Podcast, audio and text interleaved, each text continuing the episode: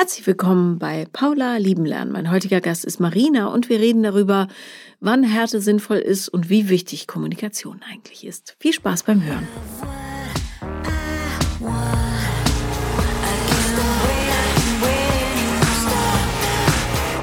Herzlich willkommen, liebe Marina Zubrot.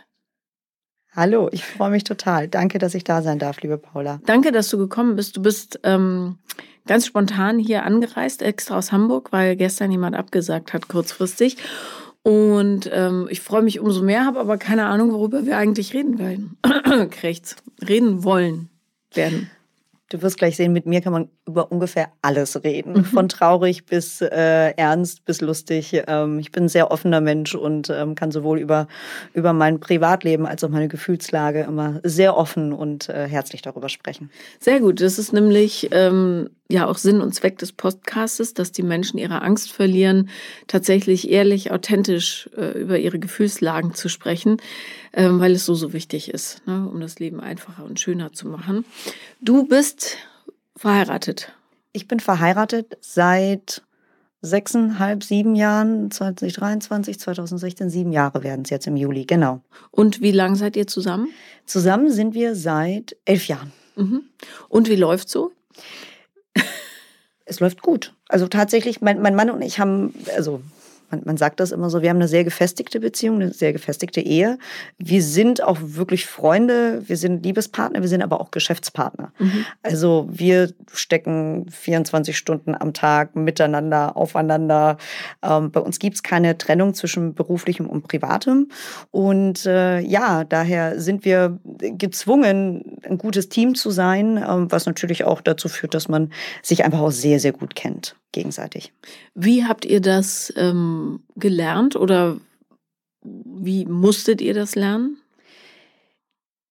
Konfrontation. Mhm. Man, man, lernt aus, aus unangenehmen Situationen, man lernt aus Streitereien, man lernt aus Situationen, ähm, in denen sich einer benachteiligt fühlt, vor den Kopf gestoßen fühlt.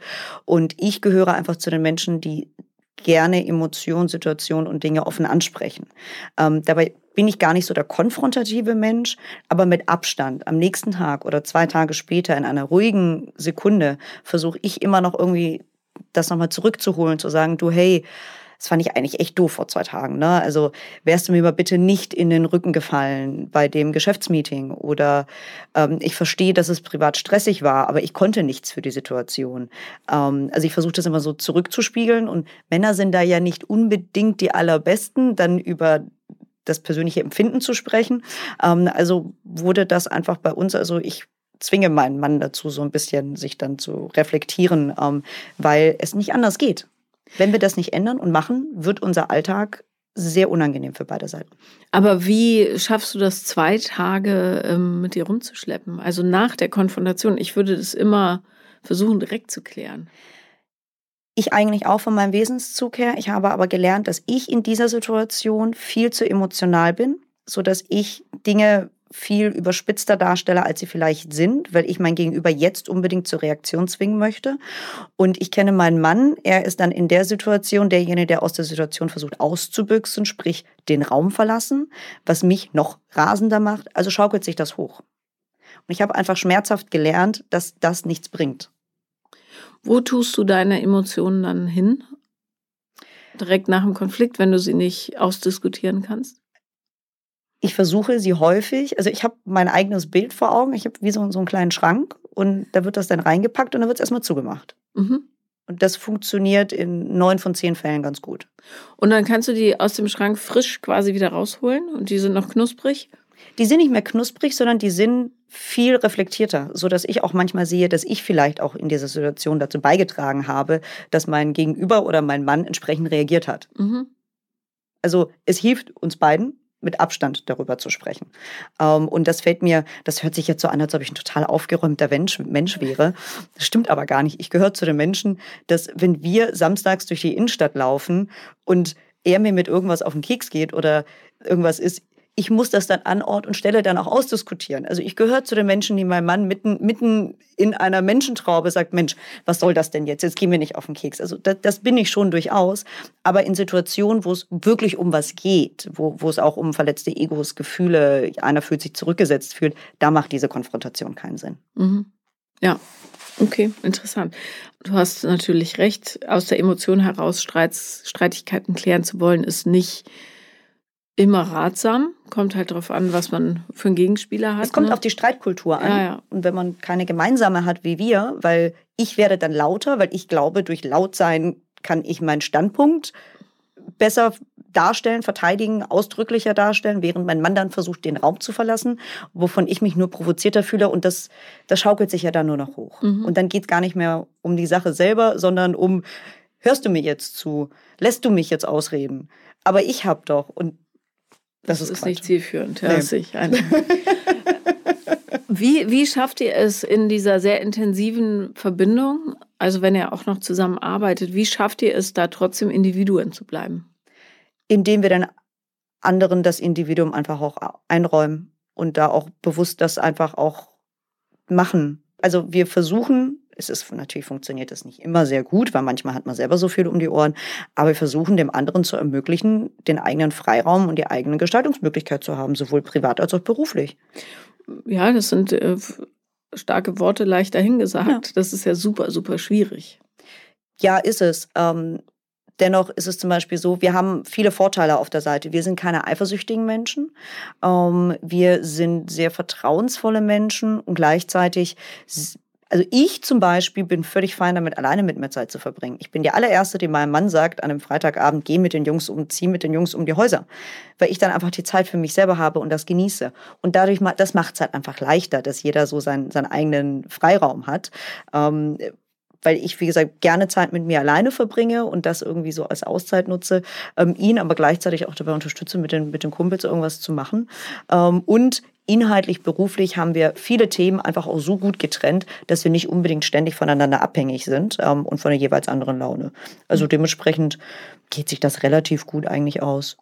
Es gibt ganz, ganz viele Menschen, die rutschen sich, sich selber so weg in Beziehungen wo die dann plötzlich so, so einem dicken, fetten Wir-Blobs verschmelzen und dann wird es halt schwierig, weil die Grenzen verschwimmen, ja, irgendwann bist du gar nicht mehr du selber, lässt deine Hobbys sausen und, und, und. Also darum ist es ja schon ähm, eine Kunst, finde ich, das wirklich beizubehalten und teilweise auch auszuhalten, je nach Disposition, dass der andere sein eigenes hat und auch noch so bleibt, wie er ist. Also den anderen sein zu lassen, dort, wo er ist.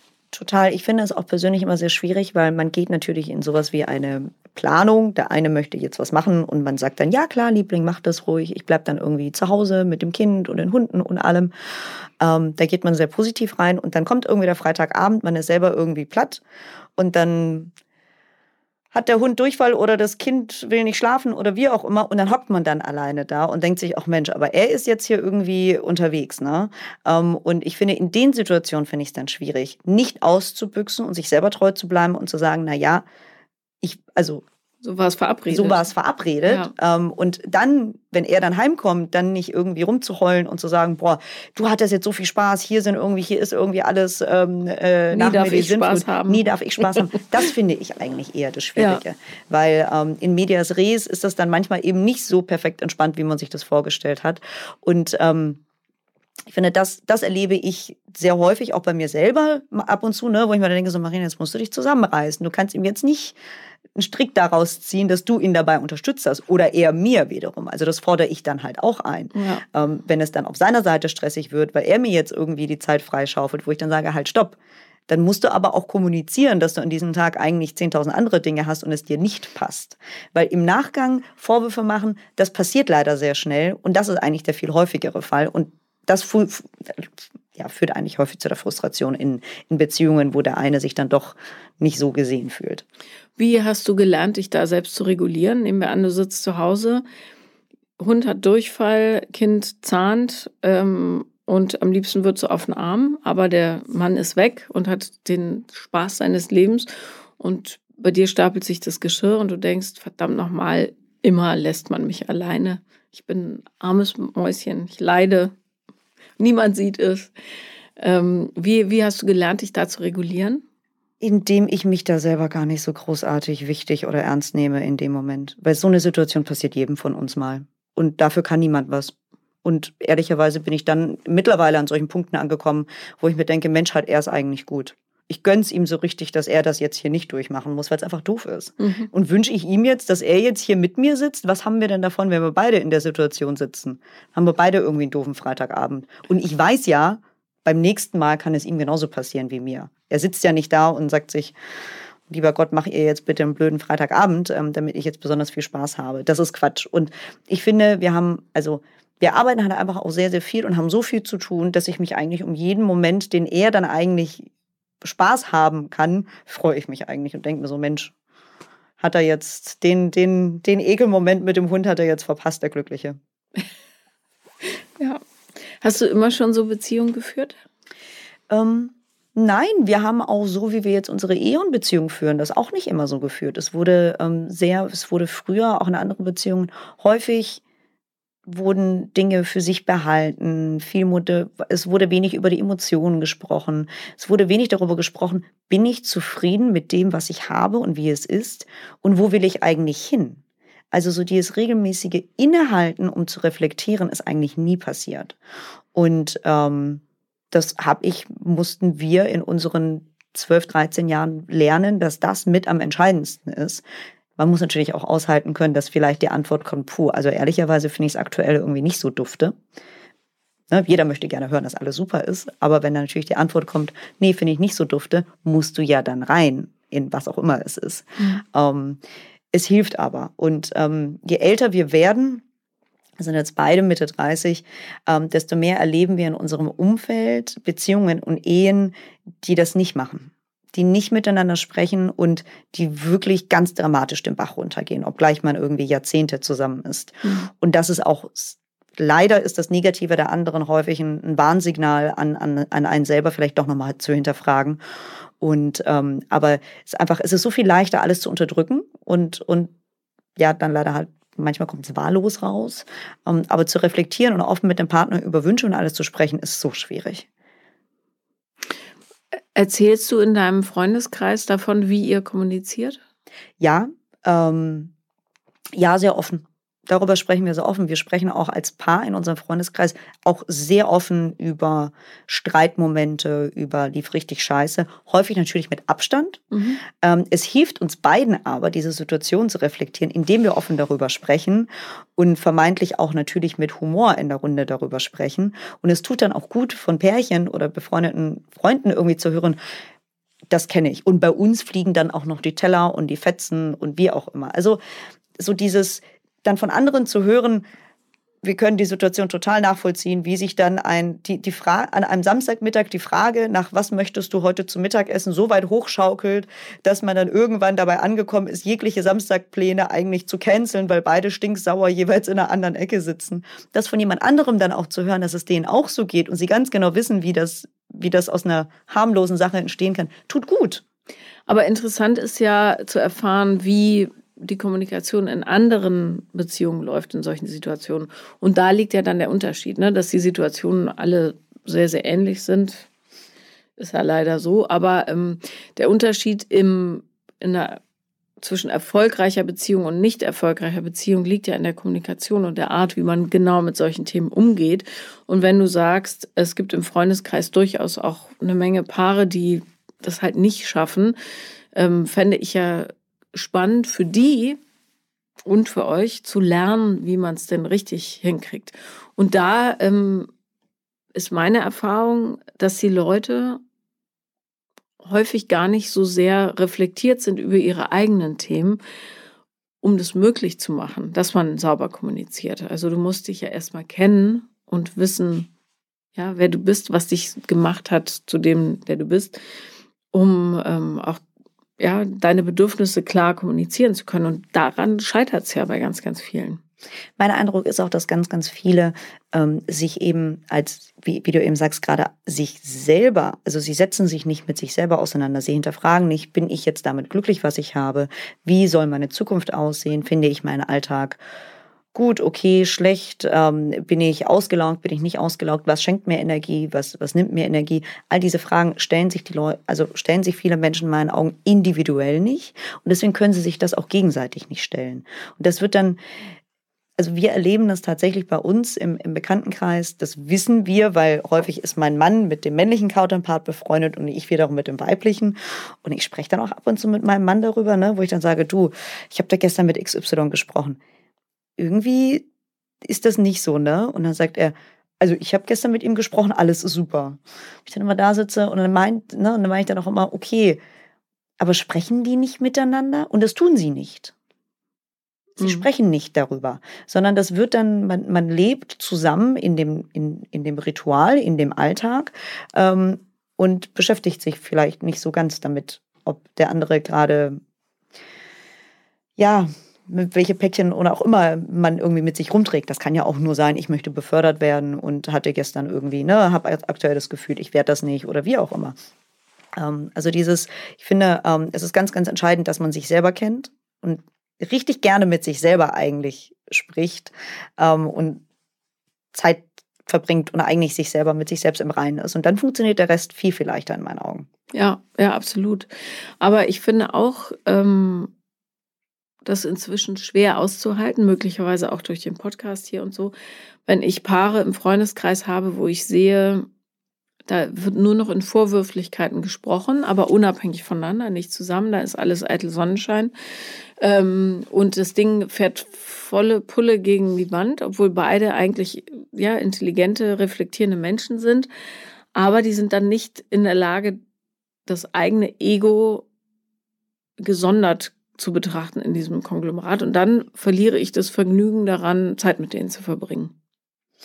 Ähm, Ehrlicherweise ja, auf jeden Fall. Ähm, zumal ich auch zu den Menschen gehöre, ich würde mich da niemals einmischen wollen.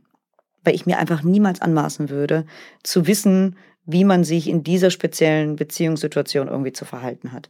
Denn ich habe gelernt, dass in dem Moment, wenn man sich als dritte Partei mit einmischt oder man glaubt, es gut zu meinen, ist man eigentlich am Ende die, die Person, die, die verliert. Ja ähm, weil man einfach nicht Teil dieser Beziehung und Ehe ist. Und das, das ist dann zu Lasten der eigenen Freundschaft zu den, zu den Menschen. Ähm, aber in der Tat, also ich lehne es mittlerweile auch ab, mit überhaupt mit Menschen in meinem privaten Umfeld Zeit zu verbringen, von denen ich nicht das Gefühl habe, dass sie bemüht sind, ähm, sich mit sich selber auseinanderzusetzen und ihre Umwelt zu reflektieren. Mhm. Weil mir meine Lebenszeit dafür zu schade ist. Und ich ähm, bin die Erste, die gerne hilft und auch gerne vielleicht meinen Ratschlag gibt oder zuhört. Wenn ich aber den Eindruck habe, dass es der Person so viel wichtiger ist, sich in Selbstmitleid zu suhlen, ähm, äh, lieber weiterhin selbstzerstörerisch zu bleiben, durch welche Verhaltensweisen auch immer, ähm, dann sind es für mich eigentlich keine Freundschaften, die man pflegt, weil ähm, jemand, der eher Interesse daran hat, durch ein bestimmtes Verhalten andere zu verletzen, ähm, um die eigenen Unsicherheiten oder jegliches ähm, zu, zu ähm, ja, über, über zu verdecken ähm, oder gar sich selber gegenüber selbstzerstörerisch zu sein. Ähm, da kann man auch nur so viel helfen. Man kann den Menschen immer nur so viel helfen, aber sie müssen auch selber gewillt sein, sich zu ändern. Und das führt bei mir zumindest manchmal dazu, dass Menschen eben nicht mehr Teil meines Lebens sind. Wie würdest du, wer du bist? Durch ganz viel Selbstreflexion, ganz viel Scheitern, Scheitern an Situationen, Scheitern an eigener, eigener Erwartungshaltung und auch durch ganz viel Bestätigung in bestimmten Situationen, ähm, dass man doch vielleicht so richtig ist, wie man, wie man selber ist. Was war denn deine größte Baustelle früher als junge Frau? Also bist ja immer noch jung, aber mhm. ganz jung, Anfang 20. Also ehrlicherweise die elterliche Beziehung. Mhm. Und das ist eigentlich etwas, was ich bis heute mit rumtrage. Ähm, ich glaube, jeder von uns also viele Menschen tragen das rum, ähm, weil man einfach, je älter man wird, desto mehr stellt man fest, dass die Eltern halt eben auch nur Menschen sind mit ganz vielen Fehlern. Ähm, und ich habe an der Stelle auch noch ähm, zwei individuelle Elternteile, die für sich viele Stärken, viele Schwächen haben und äh, vor allem eigentlich ihre Unsicherheiten, ihre Befindlichkeiten sehr gerne auf mich projizieren. Mhm. Zum Beispiel? Ähm, naja, also ich habe zum Beispiel eine Mutter, die ganz streng eigentlich erwartet, dass ich sie glücklich mache. Also dass meine Daseinsberechtigung ist, ihr Leben am Laufen zu halten und sie glücklich zu machen. War das immer schon so, auch als du Kind warst? Ja. Wie hat sie das ausgedrückt? Ähm, naja, also sie drückt das gerne durch Liebe aus, durch ein, durch ein, ich liebe dich ja, ich will ja nur das Beste für dich. Aber, aber du musst XY machen, genau. damit ich dich noch mehr lieben kann. Genau. Ja. Und darüber hinaus ist natürlich das, was das Beste für mich ist, ist eigentlich ehrlicherweise in erster Instanz das Beste für sie. Mhm. Und das zu lernen, war jetzt vor allem quasi in meinen Zwanzigern maßgeblich für meine persönliche Entwicklung entscheidend, weil ich das nämlich festgestellt habe. Es hat wehgetan. Und ich zehre jetzt aber mittlerweile Stärke daraus, weil ich dadurch ein sehr eigenständiger Mensch geworden bin und mich von den anderen Erwartungshaltungen und Emotionen anderer Menschen, die mir auch nahestehen, ähm, relativ gut befreien kann. Hast du Geschwister? Nee. Und das ist nämlich genau nochmal ah. das, was es befördert. Und ähm, es ist, ähm, ja, Eltern zu haben, die sich nicht reflektieren und die einfach ganz, ganz viel auf einen selber projizieren, gerade als Einzelkind, ist unendlich ermüdend. Sind deine Eltern noch zusammen? Nee, die sind geschieden. Ähm, und das führt natürlich dann auch zu vielen Dingen wie ähm, mütterlicherseits, die mich erzogen hat, die alles für mich gemacht hat, was völlig richtig und wichtig war. Und das zolle ich ihr auch an, an Respekt und, und Dankbarkeit natürlich an. Aber das muss ich mein Leben lang tun aus ihrer Sicht. Ich muss ihr mein Leben lang dafür dankbar sein. Ich muss mein Leben lang alles stehen und liegen lassen, um sie glücklich zu machen. Und das funktioniert natürlich nicht. Das heißt, ähm, sie ruft an und sagt, pass auf, Marina, äh, ich habe hier ein bisschen Rücken, äh, bitte komm und kauf für mich ein. Ja. So als einfaches Beispiel. Zum Beispiel. Wohnst du in deiner Nähe? Nein, und deswegen kann sie solche Anrufe nicht mehr tätigen und das ist eine sehr bewusste Entscheidung meinerseits. Mhm. Man muss sich ja selber schützen. Ja, klar, absolut. Weil ich gehöre dann nämlich zu den Menschen, ich mache das dann auch. Mhm. Weil ich ja natürlich schlechtes Gewissen habe und man sich natürlich denkt, Mensch, man hat ja nur die eine Mutter, man hat nur dieses eine Elternteil und, und, und. Ähm, also daher, man kommt ja in diese Bredouille. Und ich habe dann meine Mechanismen, um mich selber zu schützen. Und einer ist zum Beispiel auch tatsächlich Distanz, räumliche Distanz zwischen einem zu haben, weil man dadurch nicht in diese Situation rutscht. Weil es war auch schon anders. Die, war, die räumliche Distanz war auch ganz, ganz nah. Die lag bei zehn Autofahrminuten. Und das hat dazu geführt, dass wir anderthalb Jahre nicht miteinander gesprochen haben, meine Mutter nicht bei meiner Hochzeit war. Und daher ist jetzt das Gegenteil der Fall. Konntest du ihr das erklären, warum sie nicht zu deiner Hochzeit kommen durfte? Es war ihre Entscheidung. Weil, weil sie, du es anders gemacht hast, als sie wollte. Ähm, weil sie bei diesem Event nicht im Mittelpunkt steht. Ist schon verrückt, oder? Ich habe das selber. Jetzt tagesaktuell habe ich das. In drei Wochen wird unsere kleine Tochter getauft. Mhm. Und ähm, ich habe mittlerweile, weil ich einfach auch viel, viele Dinge einfach auch aushalten kann und viele Erwartungshaltungen innerhalb der Familie aushalten kann, sind bei uns quasi alle Großeltern eingeladen. Mhm. Auf der Seite meines Mannes, die haben auch ihre eigenen, eigenen äh, Zusammenhänge, ähm, die auch nicht so einfach sind, ähm, sind aber alle eingeladen.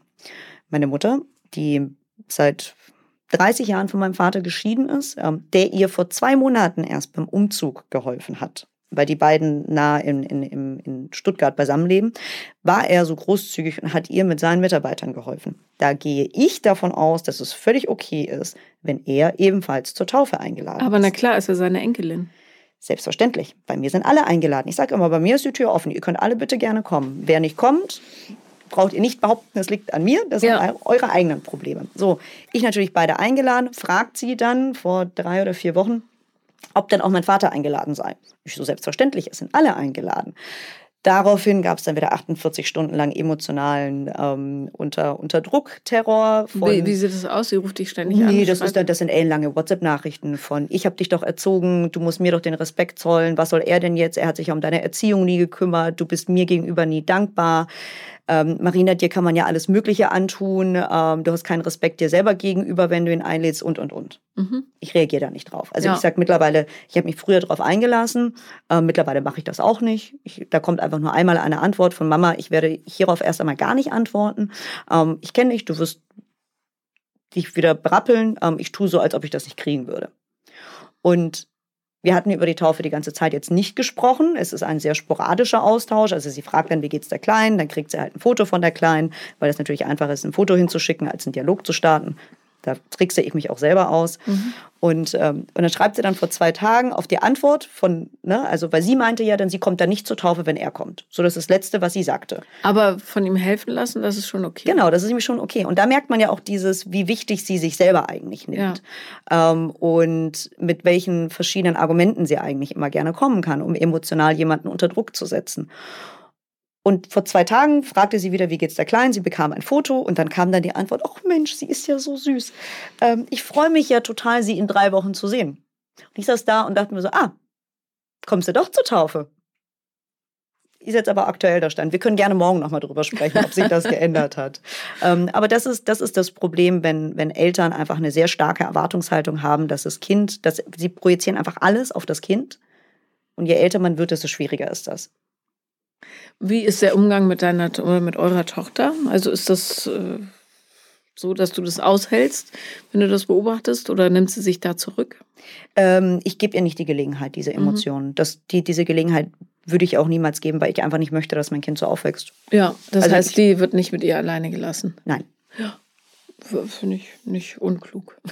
ja, also eine ganz bewusste Entscheidung. Ja. Ähm, weil ich möchte auch nicht, ich kenne meine Mutter, ähm, sie würde auch ähm, der Kleinen gegenüber dann entsprechend ihre Emotionen dann auch überstülpen, auch im Sinne von ähm, nicht mich schlecht reden, aber schon durchaus sich selber in die bessere Position rücken. Wie viel Kontakt muss man mit Eltern haben, die so sind? Oder so muss man überhaupt Kontakt haben? Ehrlicherweise nein, muss man nicht. Wenn man das selber nicht filtern kann und es einen selber unendlich unglücklich macht und man das nicht absorbieren kann, sollte man diesen Kontakt nicht haben. Ähm, sollte man nicht. Warum hast du dich entschieden, trotzdem Kontakt zu haben? Weil ich es absorbieren kann, weil ich nicht durchs Leben laufen möchte und wegen ihren Fehlern nicht mit mir selber zufrieden zu sein.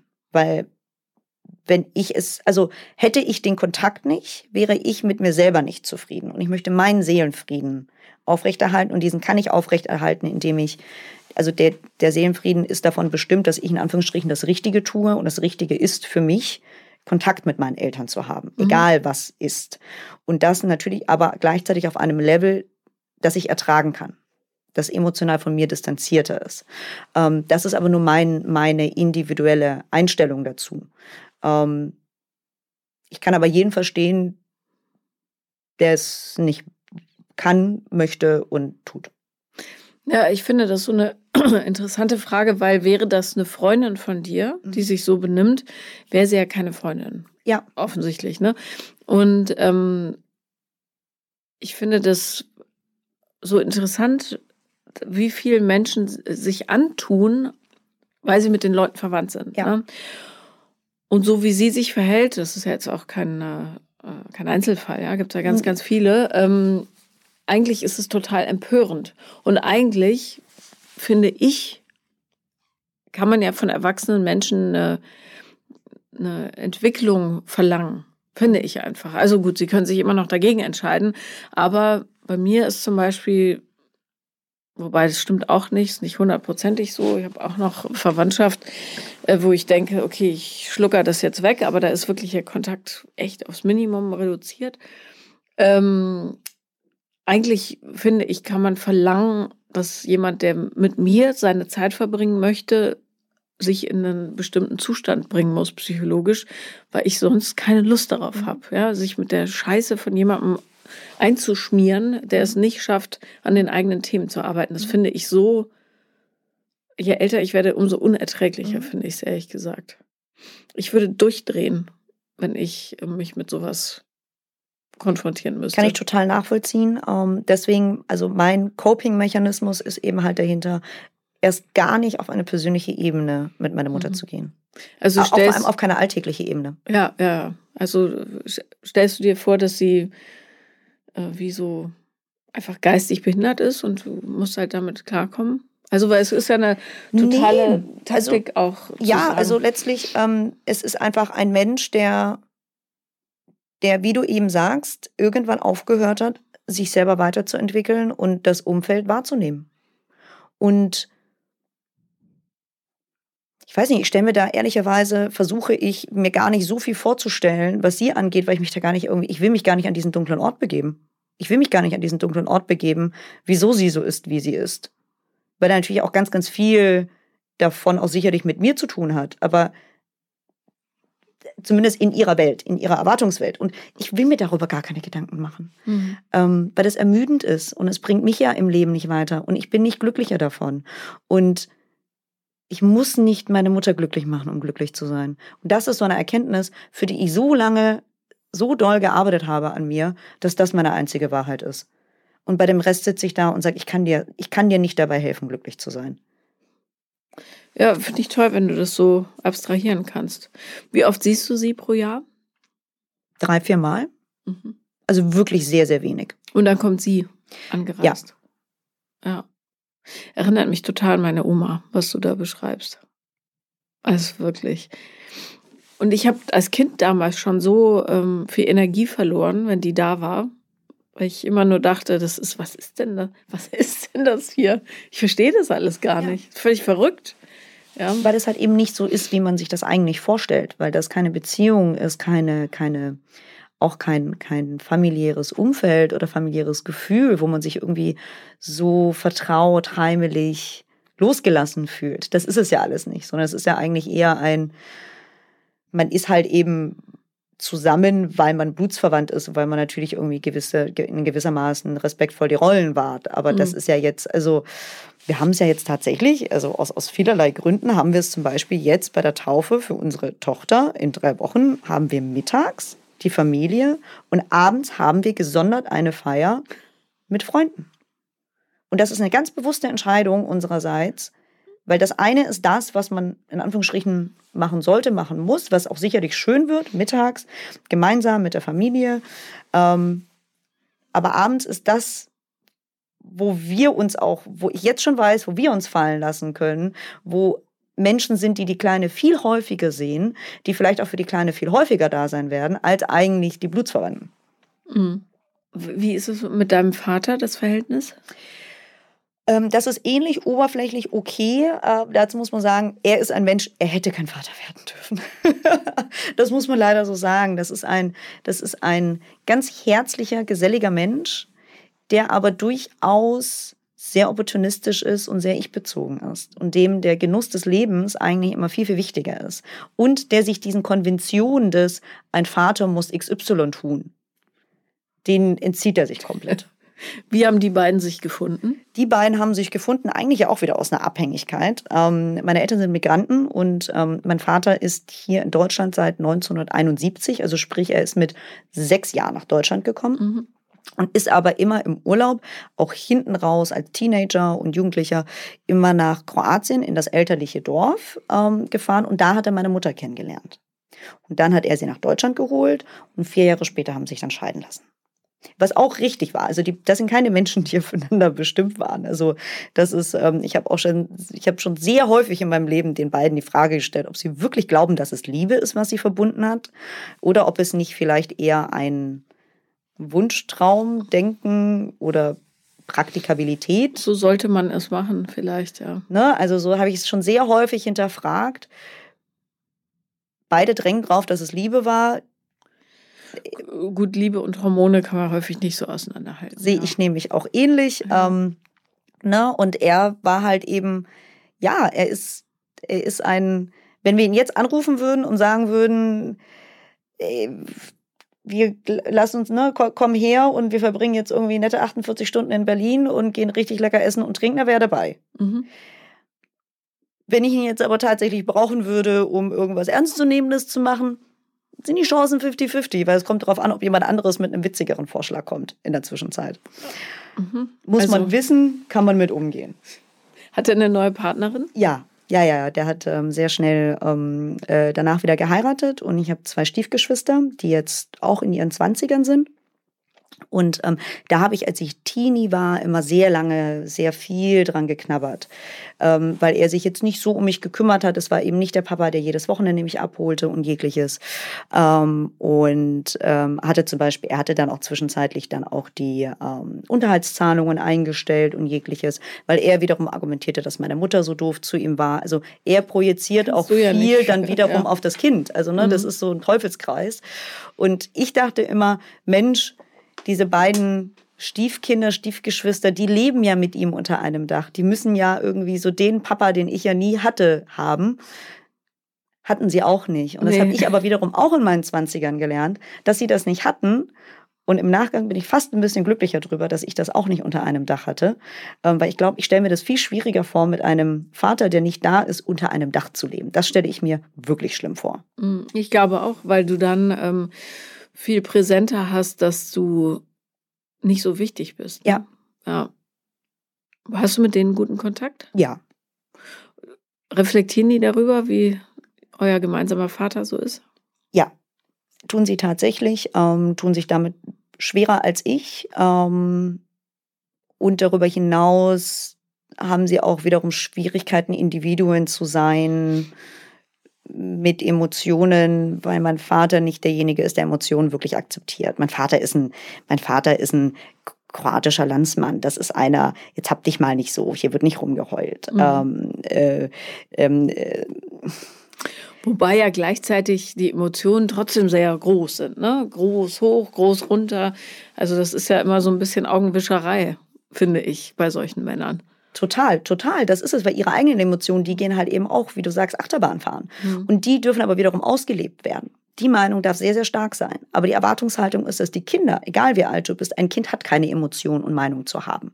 Ich bin dein Elternteil. Ich entscheide darüber, ob du jetzt gerade glücklich oder unglücklich sein darfst. Und das ist halt schwierig, wenn du, wenn du sensibel bist ähm, und deine eigenen Probleme hast. Ähm, ist das für ein Kind und auch für, einen, für einen jungen Erwachsenen, wie ich es jetzt bei einem meiner beiden Stiefgeschwister erlebe, sehr, sehr, sehr, sehr schwierig. Also da kommt immer der Satz, anders sein ist hier nicht erlaubt. Sind es Männchen oder Weibchen? Sowohl als auch. Ja, stell dir mal vor, einer von denen würde homosexuell. Ausgeschlossen. Ja, gibt's nicht. Mhm. Ausgeschlossen. Die armen Schweinchen, ja. Ähm, ja, tatsächlich, vor allem, wenn man sich vielleicht tatsächlich fragen könnte, ob es bei einem nicht der Fall ist, ähm, was ich immer noch vermute, ähm, wäre aber inakzeptabel, ja, wäre aber inakzeptabel. Hm. Also ich glaube jetzt auch nicht, dass mein Vater hier jetzt gerade zuhört, aber es wäre sehr, sehr spannend. Ähm, die Reaktion wüsste, würde ich gerne kennen. Ähm, unabhängig dessen, dass ich mir jetzt anmaßen möchte, wer was für eine sexuelle Orientierung hat. Ja. Aber ich kann mir nicht vorstellen, dass mein Stiefbruder sich jemals outen dürfte. Und ähm, so entstehen halt katastrophale Biografien, ne? weil ja. du niemals du selber sein darfst. Das hast du leider, leider häufig in bestimmten Familien auch aus kulturellen Hintergründen heraus, wo das halt einfach nicht okay ist. Mhm. Ja, klar. Und die können noch so lange in Deutschland sein oder in sehr liberalen Umgebungen oder jeglichem. Diese Menschen ändern ihre Meinung ja dennoch nicht. Zulasten ihrer Kinder. Mhm. Ja, schade. Also schrecklich. Ich hoffe nur dann immer, dass die betroffenen Kinder die Kraft finden, sich davon freizumachen irgendwann. Ne? Hoffe ich auch. Da kann man, also ich stehe ja auch nebendran und verstehe auch, wie so viele Hilfsangebote nicht unbedingt angenommen werden können. Ähm, es ist super schwierig. Ich, und ich finde es sehr, sehr, sehr, sehr schwierig. Ähm, und es zerbricht mir persönlich auch immer wieder das Herz, sodass ich auch nur da sein kann ähm, dann fehlt aber auch wiederum das Vertrauen, dass man die Vertrauensperson sein kann. Also das Vertrauen in mich fehlt dann halt natürlich an dieser Stelle, weil einfach man niemandem vertraut, vor allem niemanden innerhalb der Familie vertrauen möchte, weil die Angst zu groß ist, dass bestimmte Dinge dann doch weitererzählt werden. Mhm. Darum ist es so wichtig, finde ich, das gesund vorzuleben, wie man sich selber findet und wie man auch darüber kommuniziert. Also zum Beispiel zu sagen, ich habe immer gedacht, ich bin XY, aber dann fiel mir auf, dass ich dies und das empfinde und jetzt ist mir auch klar, woher es kommt und so weiter. Das sind ja Konversationen, die ganz, ganz wenige innerhalb von Familiensystemen halten, ne? Leider. Leider, tatsächlich. Ja. Es passiert nicht. Aber weil eben Eltern auch super viel mit sich selber beschäftigt sind. Also wir sehen ja da eine Generation, die ja nicht kommt aus dem, aus, aus diesem Arbeite an deiner mentalen Gesundheit, Work-Life-Balance und, und, und das kennen die ja alles gar nicht. Und das haben sie verpasst. Das haben sie ihren 20ern, 30ern, 40ern verpasst, sich mit sich selber auseinanderzusetzen. Und dann sind sie dann irgendwann 60, 70 und stellen vielleicht fest, dass das Leben nicht so ist, wie sie sich das irgendwie erhofft, gewünscht, wie auch immer haben. Vielleicht haben sie was verpasst. Und dann wird halt eben sehr, sehr viel projiziert, weil viel unterdrückt wurde. Ja, ja, und die selber dann so verhärtet sind, dass nichts mehr da reinsickern könnte. Ne? Genau, je älter sie werden, desto einsamer werden sie. Mhm. Ähm, und das macht sie merkwürdig.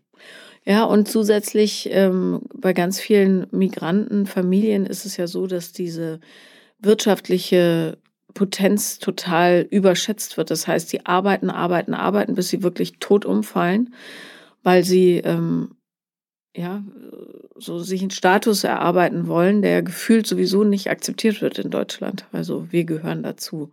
Exakt, das ist es. Und gleichzeitig sind sowas wie Hilfsangebote und lass es auch nur psychologische Hilfsangebote durch, durch Therapien oder jegliches. Das sind für sie aus ihrer Sicht gar keine Mittel. Mhm. Nee. Das macht man nicht. Nee, genau. Ja, und dann kommt noch ähm, die Religion dazu und dann ähm, ist alles vorbei. Ja, genau, das ist es. Und ähm, das sind einfach Dinge, ähm, das ist eben so kulturell tief verwurzelt, ähm, dass, wie gesagt, man hat halt eben, also wie, wie ich eben sagte, so dieses, du bist das Kind. Ich entscheide, ob du jetzt glücklich bist oder nicht. Du, du darfst keine Emotionen haben. Das ist so der absolute Klassiker. Mhm. Das ist einfach so unendlich krass einfach nur. Ähm, dass es unendlich traurig ist. Ich finde, da wird echt wenig drüber gesprochen, weil es gibt ja viele, viele, ähm, ja, die, deren Eltern einfach eingewandert sind nach Deutschland und die eben vor allem in dieser Verhärtung, die dann stattfindet, natürlich auch durch die Art, wie Menschen hier in Deutschland behandelt werden, ähm, was das für Konsequenzen hat für die Generationen zu, to come, ja, ähm, darüber wird gar nicht gesprochen. Dieses ewige Gefühl, nicht dazuzugehören und äh, dieses ja, fast manische Versuchen, etwas herzustellen, von dem die Nachbarn sagen, ho, ho, hast du den Vukovic gesehen? Potzblitz. Da war aber fleißig. Ne, was ja völlig, ist ja Irrsinn. Die es Leute ist totaler Irrsinn. Es ist totaler Irrsinn. Ähm, andererseits ist es aber auch Gleichzeitig ist es aber auch richtig, weil bis zum gewissen Grad ist der Irrsinn ja auch darauf projiziert, dass man den Kindern zum Beispiel eine ausreichend gute Möglichkeit der Bildung gibt. Ja, klar, absolut. Und das finde ich den gesunden Weg. Mhm. Nur dürfen die mit der Bildung dann nicht das machen, was sie wollen. Das, das ist kommt, das Problem. Also exakt, exakt das ist es. Ja. Ähm, also ich hatte mal, da war ich 17 oder so, habe ich mal ganz, ganz kurz zu Hause angemerkt bei meiner Mutter, dass ich ja sowas wie Modemanagement als Studium super fände. Mhm. Ähm, ich glaube, die Diskussion hat 30, es gab keine Diskussion und das war vielleicht für 30 Sekunden ein Thema, weil da kommt natürlich, was willst du denn mit Modemanagement äh, werden? Ja. So, das ist so, also es wurde abgebügelt, weil das nichts ist. Also da gibt es eigentlich nur BWL oder Jura oder Medizin meinetwegen oder so, aber alles andere existiert nicht. Und dann kommt auch wieder dieses, ich habe mir doch nicht den Arsch aufgerissen, den Arsch aufgerissen und habe hier alle Opfer gebracht, damit du dann irgendwie ich will jetzt gar keine, gar keine Studiengruppe irgendwie niedermachen, ja. aber damit du halt einfach nur dies und das wirst. So, wenn, dann musst du das werden. Also da kommt es schon. Ähm, und ich glaube, bis zum gewissen Grade ist es gut und ist das gesund, ähm, weil einfach man als Kind dadurch viele Möglichkeiten bekommt. Ähm, aber in Summe ist das schwierig anders kann ich es nicht sagen, weil man hat aber so sehr diese Erwartungshaltungen der Eltern in sich. Und ähm, ich, also ich selber bin auch tatsächlich sehr getrieben davon, dieses Aufsteigerthema selber auch für mich zu leben und zu haben. Ne? Also es kommt auch immer dieses, also man hatte so sehr in sich, so, das habe ich mir so hart erarbeitet, es gibt keinen drunter mehr. Mhm. So, dass das, weil man einfach so sehr, ne, man, man hört das immer wieder, das ihr ganzes Leben lang mit, ich komme aus einem, ne, also meine Eltern kommen aus einem Dorf, meine Mutter hat, glaube ich, bis sie 15 war, hatten die kein warmes Wasser. So, wenn man das ein Leben lang hört, ist man so getrieben davon, es besser zu machen. Ja. Und hat immer so diesen Geist dieser Opfer der gesamten Familie hinter sich, sodass man davon mit angetrieben ist. Ja, damit alle stolz sind auch, ne? Genau. Ja. Ich weiß noch, dass mein Kumpel ähm, wurde Flugbegleiter, ehrlich gesagt nur um sein Studium zu finanzieren, aber es war skandalös. Ja? Seine Mutter hat dann zur Oma gesagt, dein Enkel ist jetzt Stewardess. Also es war ein totaler, ja, ja es ging Als nicht. ob das nichts wert wäre. Ja, genau, ja. Dabei ist es ein super spannender Beruf, der ziemlich gut Geld bezahlt und darüber hinaus auch echt ein knochenharter Job ist. Ja, aber man, also, es war halt kein, nicht mit Status verbunden. Es ist halt ne? kein Label. Ja. Es ist kein, kein prestigereiches Label. Du kannst mit deinem Kind halt nicht angeben. Was hast du dann studiert als erstes schlussendlich? Ich habe BWL an einer ja. sündhaft teuren Privatuni yeah. in Deutschland studiert, äh, die unter den äh, Top 3 gehört, zu den Top 3 gehört. Und alle waren zufrieden? Alle waren zufrieden. Ja. Und hast sehr gut abgeschlossen? Ähm, nö, das nicht, aber mein Einstiegsgehalt war höher als das, was meine Eltern, glaube ich, zusammen verdient haben in ihrem Leben jemals. Und dann haben sie es allen erzählt? Das wurde natürlich jedem erzählt. Ja. Selbstverständlich. Ja. Das gehört mit dazu.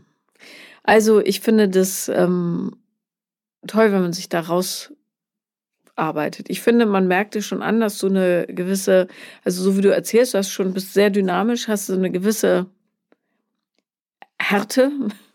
Also Anders kommt man aber auch nicht durch, das äh, ist das Problem. Also auch die Härte zu sich selber. Ähm, es muss halt jeder seinen eigenen Weg finden, wie er damit umgeht. Und entweder versucht man es komplett auszublenden, was ich glaube halt aber auch, ich glaube auch nicht, dass das gesund ist, weil mhm. die eigenen Wurzeln bestimmen halt einfach sehr, wo es hingeht und wo, was man irgendwie ist. Das heißt, man muss den Weg finden, irgendwie sich damit zu arrangieren ähm, und so dieses Reflektieren und sei es auch nur, wenn ich gewisse Dinge ausspreche, wie jetzt zum Beispiel mit dir zusammen, das hilft mir ja schon mal. Also ich werde jetzt hier aus diesem Gespräch wieder rausgehen und wieder viel noch mehr mit mir selber im Reinen da zu sein, weil man vielleicht manche Dinge, offen, manche offensichtlichen Dinge, die man innerlich wusste, aussprechen ist trotzdem noch was anderes. Ja. Und das hat etwas Selbsttherapeutisches an sich. So die Wahrheiten laut auszusprechen, hilft manchmal ungemein. Fast immer, ehrlich ja. gesagt. Eigentlich, eigentlich ausschließlich. Und ich finde, solange man das auch im Blick hat, ne, was einen so geformt hat und warum man bestimmte Charakterzüge hat und so weiter, ähm, hilft ja total, ähm, das Leben auch auszurichten in einer Form. Ne? Wo schaffst du es, weich zu sein? Ich glaube tatsächlich, also mir gegenüber zum Beispiel leider gar nicht. Mhm. Ähm, was ähm, aktuell und auch hoffentlich dieses Jahr ein Thema ist, an dem ich sehr stark weiterarbeiten kann, weil ich manchmal echt einfach ich tu, also manchmal sitze ich objektiv da und denke mir so, Marina, was bist du denn dir gegenüber eigentlich so gemein und so hart? Ne? Das ist eigentlich echt schade, weil ich wirklich jedem anderen in meinem Umfeld immer sage, lieb dich selber. Aber meine Ansprüche sind eigentlich noch so viel höher als die von meiner Mutter, die zum Beispiel jemals sein können. Aber wo ich zum Beispiel gar nicht hart bin, ist ähm, ehrlicherweise jetzt auch meiner Tochter gegenüber oder jeglichem und auch auf anderen Menschen gegenüber bin ich nicht so hart. Mhm. Ich bin anderen Menschen gegenüber, habe ich volles Verständnis für alles solange sie sich Mühe geben oder solange man irgendwie, ne, solange sie ihr, ihr Bestes für sich selber geben, ne, also so dieses, ich bin da immer die allererste, die sagt, nimm das nicht zu ernst, nimm dir das nicht zu Herzen, es geht weiter, mach dir keine Sorgen, bin ich immer. Kannst du dich denn gut fallen lassen? Nee, kann ich nicht. Also ich bin immer beim Nächsten und ich bin immer auch retroperspektiv war das jetzt, also war, war ich in der Situation so, wie ich sein sollte oder nicht? Ähm, bin ich zufrieden mit dem, wie die Situation war oder wie ich mich verhalten habe? Was hätte ich besser machen können, anders machen können? Nee, also fallen lassen ist keine meiner Eigenschaften. Und beim Sex auch nicht? Doch, beim Sex geht das. Mhm. Also beim Sex geht's, ähm, weil das für mich aber wiederum auch was anderes ist. Also das ist auch wieder etwas, was irgendwie, wo es eben nicht um Performance an sich geht was ironisch ist, weil viele Menschen gerade beim Sex die Performance-Schwierigkeiten genau. ja, aber das haben. ist ja super, dass du das schon. Aber das verbinde ja. ich damit nicht. Ja. Ja, spannend. Da ist es, ist es ergebnislos. Wie gesagt, auch wenn ich weiß, dass es bei anderen anders ist, aber für mich zumindest ist dem so. Also, wir fassen zusammen, ähm, reden hilft.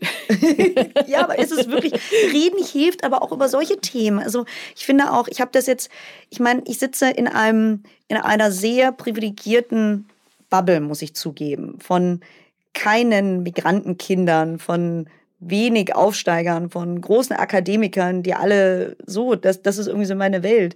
Und ähm, mir hilft es manchmal einfach offen auch auszusprechen, wo ich eigentlich herkomme und wieso ich vielleicht erst mit 18 Skifahren gelernt habe oder auch nicht Skifahren gelernt habe, weil es mir einfach gar keinen Spaß macht. Ähm, aber das sind so Dinge, so dieses, dass man sich befreit von diesen ganzen Statussymbolen, dieser Erwartungshaltung, sondern einfach ausspricht, du, ne, ähm, so war das bei mir nicht. Ja. Und das gibt's auch bei uns nicht. Und ähm, als ich ein Praktikum wollte, habe ich keine Eltern gehabt, die ich anrufen konnte, sondern ich musste selber googeln, wie ein Lebenslauf auszusehen hat. Und vielleicht habe ich manchmal auch meiner Mutter einschreiben müssen, damit sie einen neuen Job kriegt. Also, und das einfach auszusprechen, ähm, äh, finde ich, sollte man machen, weil man dadurch auch tatsächlich auch die Menschen in der Umgebung selber persönlich auch nochmal viel besser kennenlernt, weil die dann nämlich dann auch mal erzählen, wie es bei ihnen zu Hause oder wo sie eigentlich herkommen. Und das kann noch so privilegiert sein, die sind auch nicht immer alle glücklich gewesen. Amen. Vielen Dank, dass du da warst. Danke dir für die Zeit und für meinen kleinen, für meinen kleinen emotionalen Tagebucheintrag hier. Ja, das war sehr, sehr schön. Das war Paula Liebenlern und wenn ihr auch mal dabei sein wollt, dann schreibt mir am besten auf Instagram. Wir hören uns. Bis bald.